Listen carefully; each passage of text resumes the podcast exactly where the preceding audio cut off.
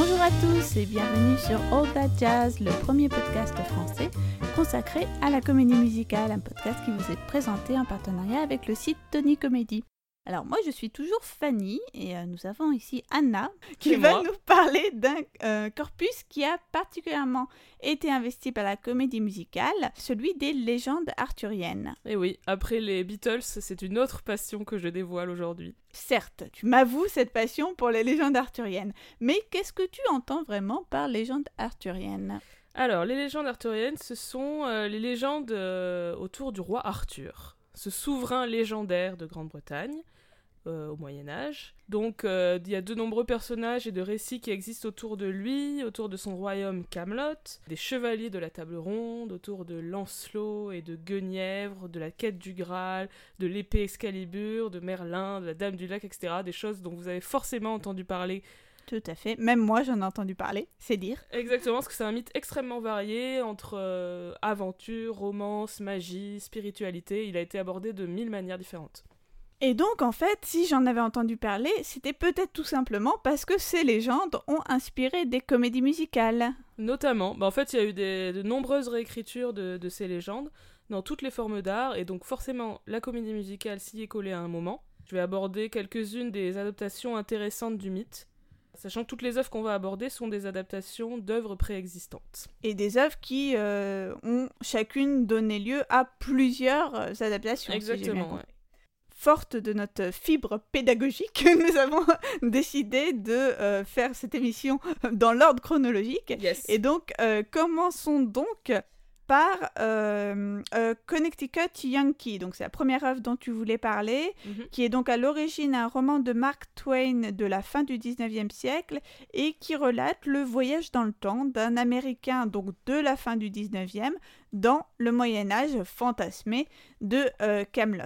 Et donc c'est une œuvre qui a été adaptée à de très nombreuses reprises Mhm. et dont deux fois en comédie musicale et de manière assez libre, il me semble. Alors d'abord, première adaptation euh, scénique en 1927. Exactement, donc c'est une adaptation qui a été écrite par Rodgers and Hart, donc c'est un duo iconique de songwriters des débuts de la comédie musicale américaine.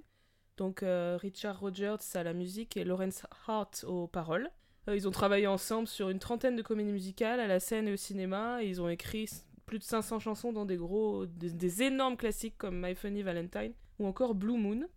Euh, donc cette pièce euh, Connecticut Yankee euh, a une histoire assez chaotique, donc elle a été effectivement créée en 27. Il y a eu un revival en 34 avec des, des ajouts de chansons. Ensuite une nouvelle version à Broadway en 43-44 euh, dont un enregistrement existe, c'est celui-là que j'ai écouté, qui était une version à nouveau retravaillée par rapport à celle de 34.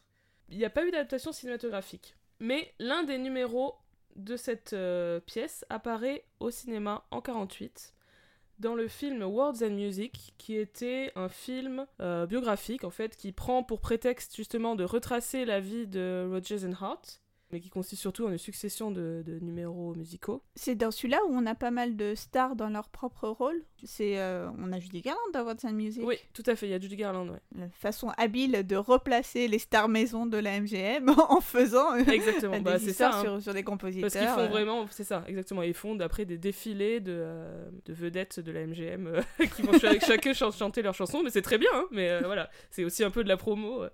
Et donc là, en l'occurrence, c'est la, la très charmante et très mignonne June Allison, que j'aime beaucoup, qui chante Thou Swell. On retrouve un peu l'origine arthurienne de la pièce, euh, puisqu'on est dans une imagerie médiévale avec des chevaliers, euh, donc une dame interprétée par June Allison, un, un espèce de décor de château, euh, de château fort à la, à la Moyen Âge, quoi. Et, Vu par Hollywood, toujours. complètement vu par Hollywood. Surtout qu'en fait, c'est un spectacle dans le film en fait.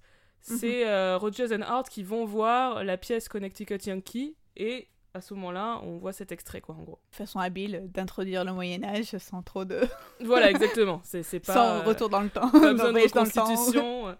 Et donc June Allison euh, chante cette chanson au milieu de deux chevaliers qui sont interprétés par les Blackburn Twins, donc les jumeaux Blackburn, qui étaient deux frères danseurs qui ont fait quelques apparitions à l'époque dans les films euh, de la MGM. C'est un peu carton-pâte. euh, Mais voilà, c'est ce qui se rapproche le plus d'une captation vidéo de cette pièce parce qu'il y a rien d'autre qui existe. Et alors, euh, outre cette apparition de Connecticut, enfin d'un extrait de Connecticut Yankee dans ce film euh, de 1948, euh, on a un film de 1949 qui est une adaptation donc de Connecticut Yankee. Connecticut Yankee in King Arthur's Court, c'est le titre complet. On est dans un nouveau cas, un peu comme deux œuvres qu'on avait évoquées il y a quelques mois, qui sont Wonderful Town et My Sister Eileen, c'est-à-dire qu'on a deux adaptations musicales de la même œuvre, mais qui n'ont rien à voir l'une avec l'autre. L'une est, scénique, l'autre est cinématographique, mais l'une n'est pas l'adaptation de l'autre. Enfin, l'autre n'est pas l'adaptation de l'une Bref, vous m'avez compris. Euh, donc c'est une production Paramount réalisée par Tay Garnett, qui est euh, le réalisateur du Facteur sonne toujours deux fois, donc pas un spécialiste de la comédie musicale. La musique est composée par Victor Young, qui était un, collaborateur de Bing Crosby, et donc Bing Crosby interprète le personnage principal de ce film. Il y a aussi Rhonda Fleming, qui est une actrice qui a été surnommée à l'époque la Queen of Technicolor. D'ailleurs, c'est son premier film en Technicolor, euh, ce film parce que voilà, elle avait un teint, euh, des cheveux euh, roux, flamboyants, voilà. Donc le Technicolor lui allait très bien. Et elle chante pour la première fois à l'écran dans ce film et elle chante très bien. Dès que j'ai entendu chanter, je suis allée vérifier si c'était vraiment elle ou si elle était doublée.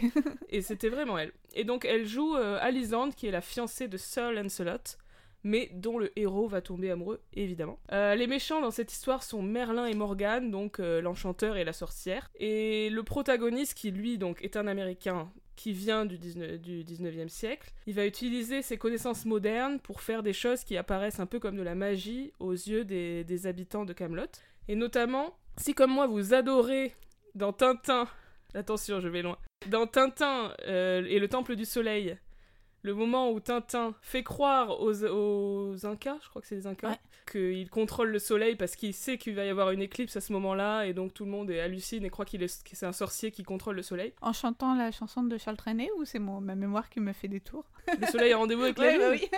Alors là, tu me mets le, doute, je ne sais plus. On vérifiera. On vérifiera. Et eh bien, si vous aimez ce, ce moment, sachez que, en fait, c'est, il est repris quasiment texto du texte de Mark Twain où il se passe exactement ça, et donc du coup dans le film il se passe aussi exactement ça. Et dans cette version, le roi Arthur est assez âgé, c'est un peu un monarque euh, voilà, qui a pas trop conscience de ce qui se passe dans son, dans son pays, dans son royaume, et le héros euh, va lui faire ouvrir les yeux sur la situation de son peuple. Il y a que 5 chansons, c'est pas non plus une grande comédie musicale, etc. D'ailleurs, il y a même une chanson qui a été coupée avant la première du film, donc voilà. Peut-être que l'aspect musical euh, est pas vachement intégré au reste. Euh. Mais il y a un super moment où Bing Crosby, euh, en fait, apprend, il y a des musiciens médiévaux avec des luttes, enfin des instruments médiévaux, je veux pas dire de bêtises, mais voilà. Il leur apprend des rythmes et des mélodies jazzy, en fait, pour rendre la musique un peu plus dansante, un peu plus fun.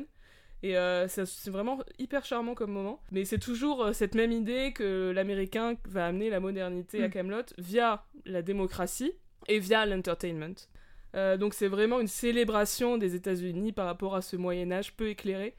Et en ça, en fait, c'est quasiment un contresens par rapport au texte de Mark Twain qui lui était mm. très hum, critique sur son personnage de Yankee un peu condescendant, etc. Et là, là ils ont effacé cet aspect-là et c'est vraiment vive les États-Unis, vive euh, le divertissement, vive Hollywood et voilà. Oui, de façon hyper classique pour toute comédie musicale américaine des années 40 et 50.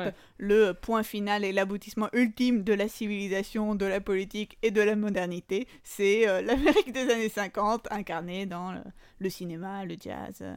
Exactement, c'est exactement ce qui se passe. Et bon, c'est un film qui du coup a eu un, un beau succès en salle, mais c'est vrai que en le revoyant aujourd'hui, ça a quand même mm. sacrément vieilli, les décors en studio et tout, c'est un peu, un peu kitsch. Il y a un truc un peu pâteau quand on voit que euh, la même année ou à la même période, euh, il y avait On the Town, qui était quand même autrement plus énergique, moderne, contemporain. voilà, c'est un peu désuet quoi.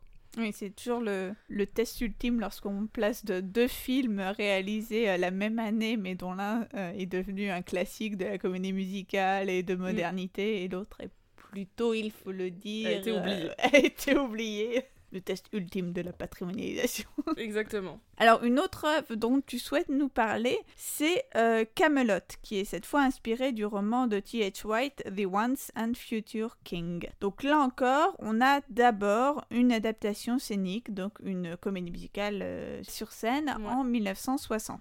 Ouais, donc écrite par Lerner and Lowe, qui sont un autre duo iconique de la comédie musicale, qui ont notamment composé My Fair Lady. Et on reconnaît euh, vachement leur style euh, dans Camelot, notamment le côté parler-chanter euh, du personnage du roi Arthur, qui rappelle un peu Higgins dans My Fair Lady. Donc le cast original de cette pièce en 60, on avait Julie Andrews, Richard Burton et Robert Goulet. La spécificité de cette version, c'est qu'on a le personnage de Lancelot qui n'est pas vraiment un fidèle d'Arthur, en tout cas au début. C'est un Français arrogant qui débarque à Camelot. Comme tous les Français. Comme tous les Français, clairement, pour devenir chevalier de la table ronde, mais qui va perturber euh, l'ordre du royaume, notamment en séduisant Donc là, on est sur le triangle amoureux classique Arthur, Guenièvre, Lancelot. C'est un des grands thèmes des légendes arthuriennes qui revient très souvent. Euh, et après, dans le deuxième acte, ça se passe très longtemps après. Et on a euh, le vrai, véritable méchant qui est Mordred, qui est le fils illégitime d'Arthur et qui veut détruire son royaume et tout ce que Arthur a construit à Camelot, etc. Et donc c'est vraiment une pièce sur la fin d'une ère, un idéal détruit. Il y a une forte dimension nostalgique en fait. Et cette œuvre est restée dans la mémoire collective, notamment via en fait euh, John Fitzgerald Kennedy, qui était euh, président des États-Unis au moment où la pièce a, commencé à avoir du succès. Et sa femme Jackie en fait avait a révélé peu après sa mort qu'il adorait cette comédie musicale et notamment la chanson titre Camelot qui décrit le royaume du roi Arthur comme un lieu de paix, de happy end. Et euh, dans l'imaginaire américain, disons que la, période, de, la présidence de Kennedy a souvent été associée à, à l'ère de Camelot. C'est parfois évoqué de cette manière-là.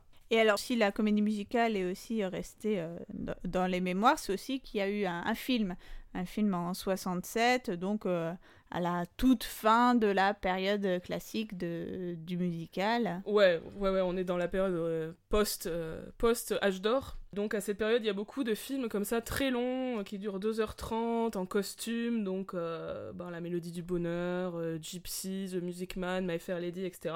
Et donc Camelot ne déroge pas à cette règle. Alors au casting, on trouve Vanessa Redgrave dans le rôle de Guenièvre. Et là, on va euh, une fois encore remarquer être triste que voilà être triste exactement car trois ans après My Fair Lady elle se fait encore une fois Chipper. Chipper, c'est le mot. Le rôle qu'elle a créé au théâtre. Donc, euh, mm. est-ce une malédiction ou est-ce qu'elle avait pas envie tout simplement Peut-être, hein, mais je... vraiment, c'est quand même dommage, puisque malgré tout, c'est une super actrice qu'elle a joué deux ans avant dans La Méduse du Bonheur, qui a vachement bien marché.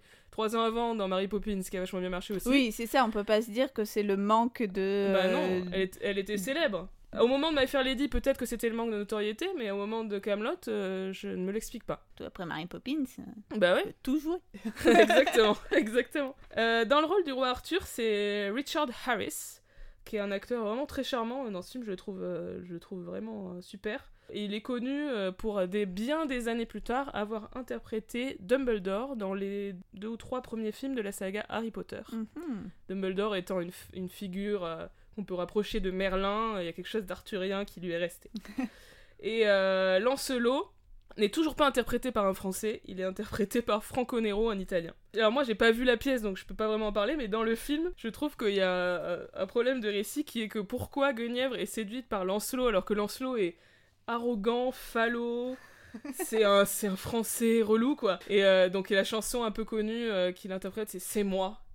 Et voilà, c'est vraiment. Tout est dit. Euh, c'est, vraiment ça. Alors que le personnage d'Arthur est super attachant, super charmant, spirituel, etc. Et du coup, on est censé croire à cette grande histoire d'amour entre euh, Lancelot et Guenièvre. Moi, je, j'arrive pas à adhérer. Mais c'est quand même un film assez intéressant. La dimension politique est assez forte, assez intéressante. On est vraiment un peu dans l'inverse de ce qui se passe dans Connecticut Yankee, puisque Connecticut Yankee, donc on a l'américain qui vient civiliser Camelot.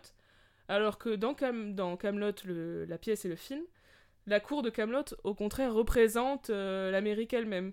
Une sorte d'âge d'or avec les figures d'Arthur qui est un souverain réformateur, pédagogue, aussi qui veut transmettre sa légende. À la fin de, euh, de l'œuvre, euh, il va raconter en fait euh, Camelot à un jeune homme en lui disant euh, de, faire en sorte que cet âge d'or ne soit pas oublié, d'aller le raconter euh, partout où il va. Et comme le film sort après la mort de, Kennedy, cette dimension est d'autant plus mm. forte. Je pense qu'elle a été accentuée.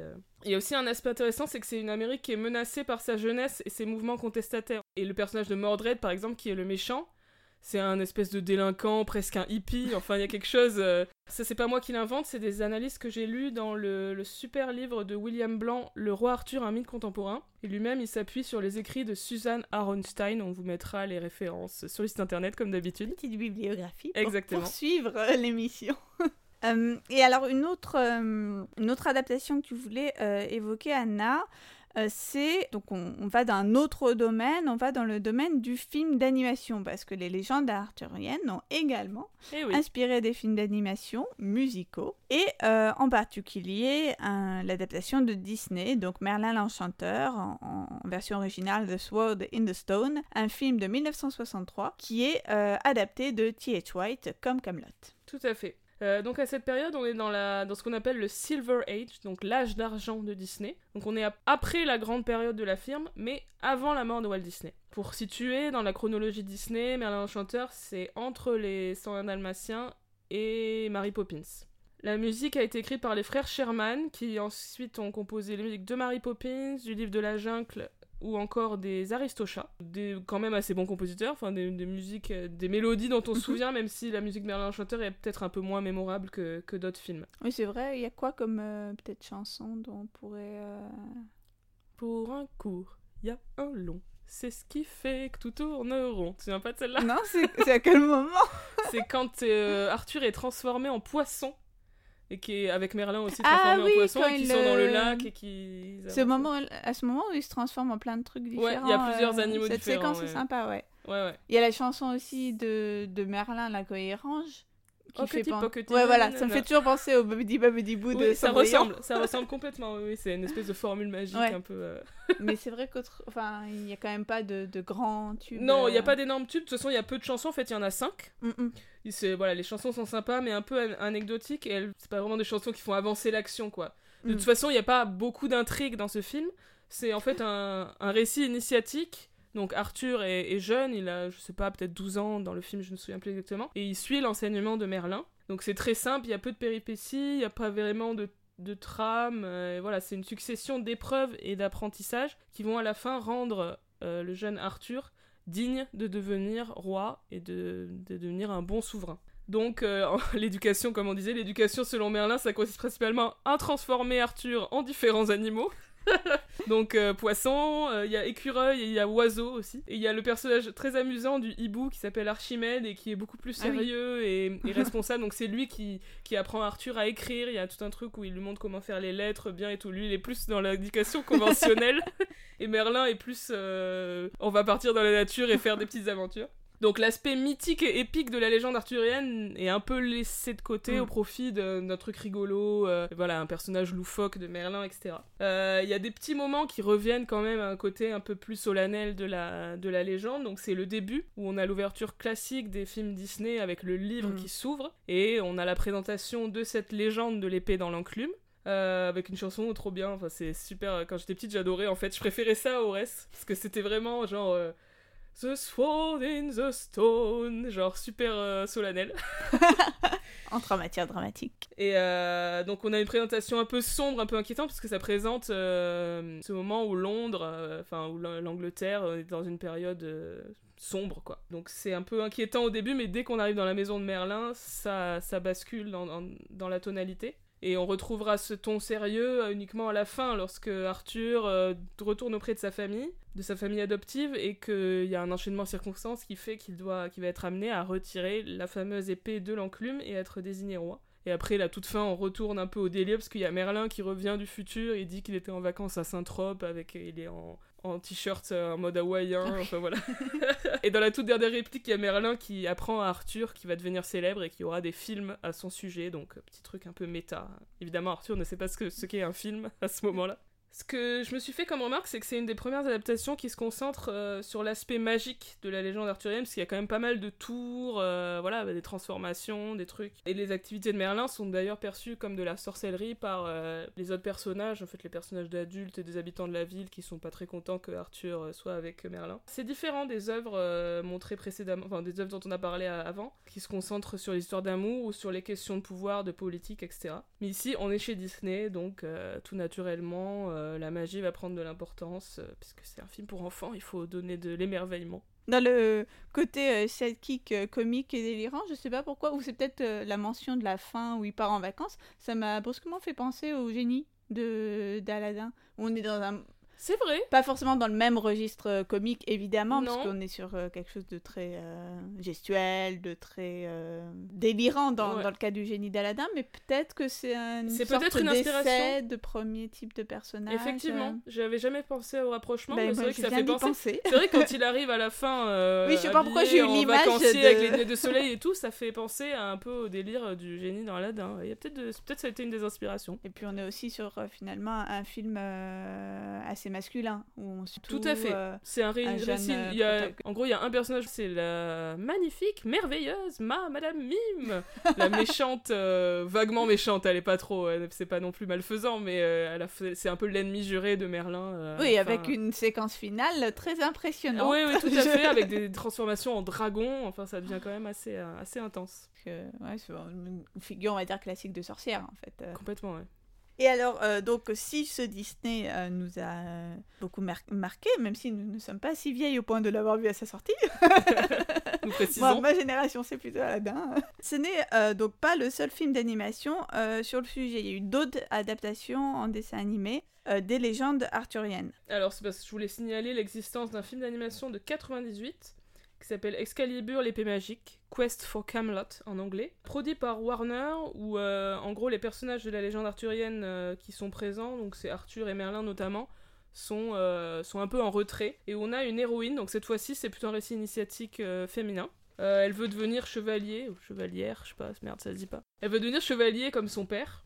Donc c'est un récit initiatique super classique avec des recettes à la Disney, vraiment presque copier-coller. hein. Oui, c'est assez rare, euh, un long métrage d'animation de Warner. Euh, oui, tout à fait. D'ailleurs, euh, j'ai lu que ça a été une catastrophe à produire ce film parce qu'ils y connaissaient rien en fait. Ouais. Bah, ils ont les, euh, les Looney Tunes et euh, Ouais, c'est enfin, ça. l'écurie Bugs plus- Bunny, c'est Warner. Ouais, c'est bah Warner, oui. ils sont beaucoup plus sur ça et le, le côté animation plus classique entre guillemets, Ouais. surtout sur du Du long, format, ouais. sur du long format, visiblement ils ont eu du mal. Et pas les musical. détails exactement. Et en plus musical. Allez les gars, on va faire un truc simple. Donc euh, c'est pas extrêmement réussi, c'est quand même pas mal copié sur Disney, il faut dire ce qui est. hein. Donc euh, voilà, il y a la petite histoire d'amour, il y a des personnages secondaires hauts en couleur, euh, etc. Voilà, la musique est pas très mémorable malheureusement, c'est peut-être un peu le problème parce que ça essaie de copier un peu le style Disney de l'époque en fait. Parce qu'on était, donc c'est 98, on était à une période qu'on appelle la renaissance de Disney, avec un style de chanson très inspiré de Broadway, etc. Mais là, bon, ça fait en comparaison, c'est pas. euh, voilà. L'héroïne aussi fait un peu penser à Mulan, c'est sorti la même année, donc euh, c'est pas inspiré, mais euh, voilà, il y a quand même des proximités avec Disney. Mais voilà, à tout point de vue, c'est quand même moins bien. Mais il y a quand même un gros casting vocal, puisque nous avons Gary Oldman, Jane Seymour, Pierce Brosnan, qui joue le roi Arthur, mais uniquement sa voix parlée, parce que nous savons tous depuis que nous avons vu Mamma Mia que Pierce Brosnan n'est pas un excellent chanteur, si je peux me permettre. Et au casting vocal, on a aussi Eric Idle, dont on va reparler dans un instant. C'est vraiment extrêmement bien fait ce... cet épisode. Et oui, puisque, euh, last but not least, parmi les adaptations scéniques les plus récentes, euh, donc inspirées des, des légendes arthuriennes, on compte Spamalot, donc euh, créé à Broadway en 2005 et qui est donc une adaptation du film des Monty Python, Sacré Graal, un film de 1975. Un chef-d'œuvre absolu de, de cette troupe anglaise, donc les Monty Python. Une des plus grandes comédies de l'histoire du cinéma, je vais pas m'étendre, mais voilà, qui joue sur plein de registres comiques différents, le nonsense, euh, le burlesque, euh, la parodie, les anachronismes, etc. Et donc Spamalot, euh, qui en est l'adaptation scénique, a été écrit par Eric Idle, donc un des membres des Monty Python. Dans la pièce, il y a quatre chansons qui viennent d'œuvres précédentes des Monty Python, deux qui étaient dans Sacré Graal, et aussi euh, la très connue Always Look on the Bright Side of Life, qui vient d'un autre film des Monty Python qui s'appelle La vie de Brian, que je vous recommande aussi. Euh, il y a d'autres chansons qui, ont été écrites par euh, John Duprez, qui était aussi un compositeur, collaborateur notamment des Monty Python. La mise en scène de la création à Broadway a été assurée par le cinéaste Mike Nichols, donc du beau monde sur cette, sur cette œuvre. Donc Spamalot, ça se concentre sur la quête du Graal, menée par Arthur et par ses chevaliers de la table ronde, mais ce sont un peu des bras cassés et ils ont un peu du mal à trouver le Graal, en gros.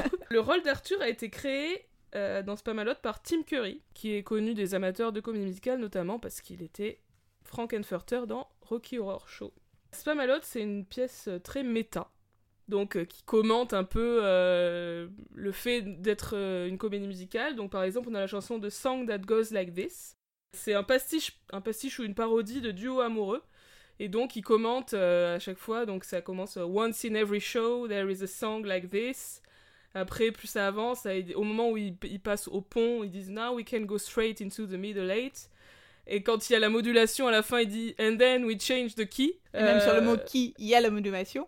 Et sur le mot key, voilà, il y a une modulation, donc euh, un changement de tonalité. Et à la fin, quand ça n'en finit plus, ils disent It goes on and on and on. Voilà, donc c'est vraiment extrêmement drôle. Et en plus, cette chanson revient à la fin avec euh, Twice in Every Show. Et là, ça se moque de la de l'habitude des reprises en fait dans les comédies musicales où souvent un, air qu'on a entendu vers le début revient à la fin pour donner une nouvelle signification, etc. Un ressort euh, comique assez habituel en fait de les comédies musicales récentes. Ça me fait penser au Something Rotten où pareil on a un numéro qui va énumérer les euh, d'autres numéros de comédies musicales. Donc c'est vraiment dans la même veine de ces comédies musicales récentes qui euh, font allusion à tout ce qui s'est passé avant. C'est exactement, c'est la même logique. On a aussi par exemple le morceau euh, que Fanny apprécie beaucoup, Diva's Lament, où la personnage de la, de la Dame du Lac arrive, euh, c'est au milieu de l'acte 2, elle arrive et elle se plaint de n'avoir pas du tout eu assez de présence sur scène. Euh, elle dit I've been off stage for far too long. Et elle critique l'intrigue, elle dit They've really lost, lost the plot. Et euh, voilà, donc les personnages se moquent euh, eux-mêmes du show, donc c'est vraiment extrêmement drôle. Et là, elle dit justement ce que tu disais, que c'est des bras cassés, genre des mecs en collant qui euh, cherchent. Exactement. elle dit exactement ça, donc voilà, le, le show se moque de lui-même, ce qui est toujours très très plaisant. Il y a aussi, outre l'aspect méta, des, des, choses assez drôles, de l'humour un peu plus potage. Par exemple, on a la chanson de, de Lancelot, donc c'est His name is Lancelot, he likes to dance a lot, avec un, style très disco, etc. Donc ça explore aussi plusieurs genres. Donc bref, Spamalot version Broadway, c'était euh, absolument génial, une comédie musicale qui a été euh, nominée, euh, nommée. Oui, nommée. Nous aurons à chaque fois cette discussion. Nommée. nommée pour 14 Tony Awards, donc les, récompenses prestigieuses pour la comédie musicale, et qui a remporté notamment le Tony Award de la meilleure comédie musicale. Mais... Mais voilà, donc à noter qu'une version française c'est joué à Paris en 2010 puis en 2013, adapté et mis en scène par Pierre-François Martin Laval, donc ancien des Robins des Bois, donc ça faisait sens euh, dans la tonalité du spectacle, etc., que ce soit lui. Euh, il jouait d'ailleurs le rôle d'Arthur, mais moi, personnellement, je ne l'ai pas vu, mais Fanny l'a vu, donc euh, je te laisse la parole. Oui, donc là, c'est le moment où je crâne et où je glisse que j'ai vu Spamelot à Broadway lors de sa création, et que j'ai aussi vu, donc, l'adaptation française, donc, en, en 2010. 2010 En 2010 ou 2013 hmm, ah, ça, Je ne saurais te dire ce que j'ai vu, mais euh, peut-être 2010, je l'ai vu assez vite après l'autre. Enfin bref. Par contre, j'ai pas du tout aimé la, la version française, euh, j'avoue. Déjà parce que je trouvais qu'on perdait euh, beaucoup de l'esprit de la pièce, notamment dans des traductions. Enfin, mais j'ai souvent l'impression que les traductions françaises d'œuvres américaines sont souvent plus vulgaires que euh, l'œuvre originale. Je trouvais qu'on perdait beaucoup de, de l'humour des Monty Python euh, dans la traduction française et dans l'esprit de la pièce française. un humour beaucoup plus euh, graveleux. Bon, les Python ne sont pas forcément toujours, toujours très très fins, mais il y avait une vulgarité que je n'avais pas perçue en tout cas dans l'œuvre originelle. Et dans les problèmes de traduction, ce qui m'a particulièrement euh, étonnée, sinon choquée, c'est un des derniers numéros qui, en anglais, donne You won't succeed on Broadway if you don't have any Jews. Donc vous n'aurez pas de succès à Broadway si vous n'avez pas de juifs. Euh, ça n'a pas été traduit euh, littéralement. Euh, pour des raisons culturelles qu'on peut malgré tout euh, comprendre, parce mm. qu'il est euh, beaucoup plus compliqué en, France de raisonner en termes d'appartenance religieuse. Mais ça nous a donné comme traduction, vous n'aurez pas de succès à Broadway si vous n'avez pas de tube. Et là, j'avoue que tenter une rime en hub, c'est quand même un petit peu compliqué. Tube voilà, je trouve que c'est limité. c'est limité. Et bon, après, on, on perdait aussi évidemment un certain de jeux de mots ou d'allusions, euh, mm. de, références comiques qu'on pouvait faire euh, avec la version originale. Mais par exemple, la version anglaise de cette même chanson donne You won't succeed on Broadway if you don't have any star. Si vous n'avez pas de star.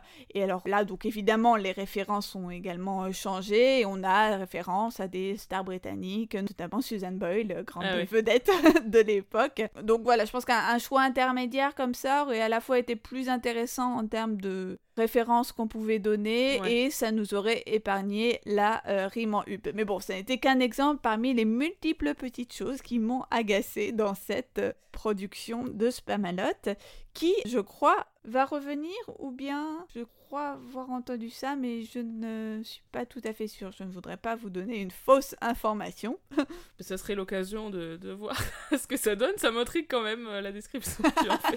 Mais par contre, ce qui est sûr, c'est qu'il va y avoir une adaptation cinématographique de Spamalot. On l'a appris il y a quelques semaines. Elle est en préparation, produite par la Fox, écrite toujours par Eric Idle et réalisée par un metteur en scène de Broadway qui s'appelle Casey Niccolo et qui a notamment travaillé sur euh, deux comédies musicales à succès, donc Book of Mormon et très récemment Mean Girls. Donc euh, je serais bien curieuse de voir ce que peut donner ce film. Et on rejoint d'ailleurs une, une tradition assez euh, récente des studios américains d'adapter au cinéma des grands succès scéniques. Enfin, quand on pense à Mamma Mia. Mamma Mia, Les Misérables, Bon, Into the Woods.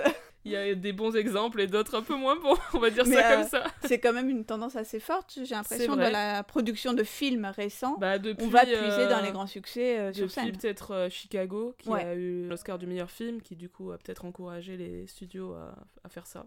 Écoute, moi je pense que pour Spamalot ça peut être réussi. Oui. J'y crois. Oui, bah surtout euh, si euh, on a quand même Erika Idle qui reste à l'écriture. Ouais. Bon, Tout à fait. On y croit. Allez, on y croit. Euh, et donc, avant de conclure, Anna, as-tu d'autres adaptations à signaler? Alors oui, tout à fait, parce que je n'ai pas... D'autres voilà. adaptations en général des, la- des euh, légendes arthuriennes. Euh, voilà, j'ai pas fait un exposé exhaustif de toutes ces œuvres parce que déjà il y en a auxquelles j'ai pas pu avoir accès, d'autres qui me semblaient quand même plus mineurs, mais je vais quand même mentionner euh, une comédie musicale qui s'appelle Merlin qui a été jouée à Broadway en 83, mais j'ai trouvé très peu d'informations. Il y a aussi une version suisse-allemande de 2014, Artus Excalibur, ou encore le spectacle musical français de Dovatia, la légende du roi Arthur, créé en 2015. Mais bon, j'ai choisi d'aborder les œuvres qui me paraissaient notables. Puisque nous sommes un podcast très sélectif. Exactement. Pour ne pas dire élitiste. Élitiste, j'allais dire, avec une forte euh, notion de distinction culturelle. Nous, ne- nous choisissons Exactement. sciemment d'éliminer les œuvres qui nous semblent mineures. C'est en tout cas ce que j'ai fait. Eh bien, merci beaucoup, Anna, pour euh, nous avoir euh, fait euh, apprendre, en tout cas à moi, énormément de choses sur les lectures arthuriennes. Et nous espérons vous revoir très vite pour un nouvel épisode de All That Jazz. À bientôt